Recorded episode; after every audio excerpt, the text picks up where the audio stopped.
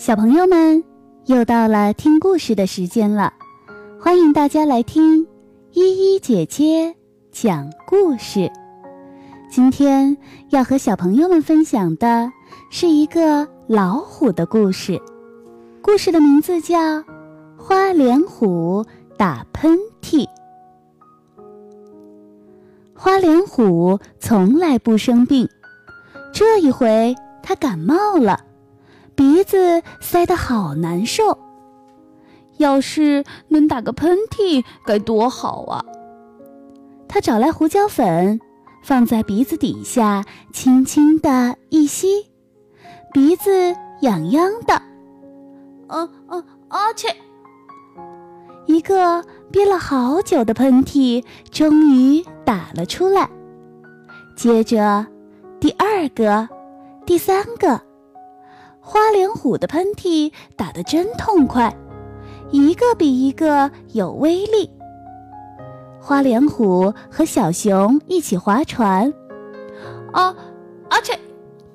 一个憋足了劲儿的喷嚏把小熊打进了河里。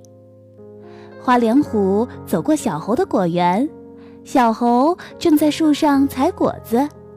花脸虎刚张嘴，啊啊啊，阿切！打招呼变成了打喷嚏，小猴被喷嚏震得摔了下来，果子洒了一地。更加严重的是，花脸虎把鸟妈妈的鸟窝也打走了，小鸟摔伤了翅膀。花脸虎一边走一边踢着小石子生自己的气，突然。他听到大伙在一起讨论这事儿。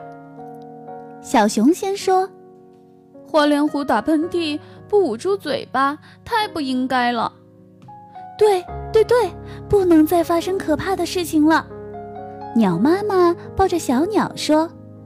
最后，小猴说：“那我们分头行动，想想办法吧。”原来他们在想办法对付我。花脸虎很生气。到了傍晚，花脸虎打喷嚏打得下巴都酸了。花脸虎在家吗？小熊在敲门。真的来了！花脸虎大声说：“如果你们进来，我就咬你们。”好，好，我们不进来，我们给你送一点东西来，就放在门口。大家说完就走了。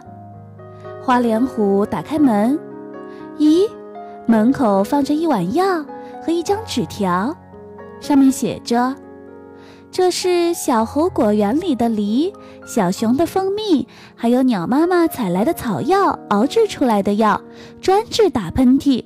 不过今后再打喷嚏，请你捂住嘴巴。你的朋友。”啊，花脸虎的脸涨得红红的。喝了这碗药，花脸虎的感冒慢慢的好了，不再打喷嚏了。就算再打喷嚏，花脸虎也知道，一定要捂住嘴巴。小朋友们，今天的故事就到这里啦，我们明天再见。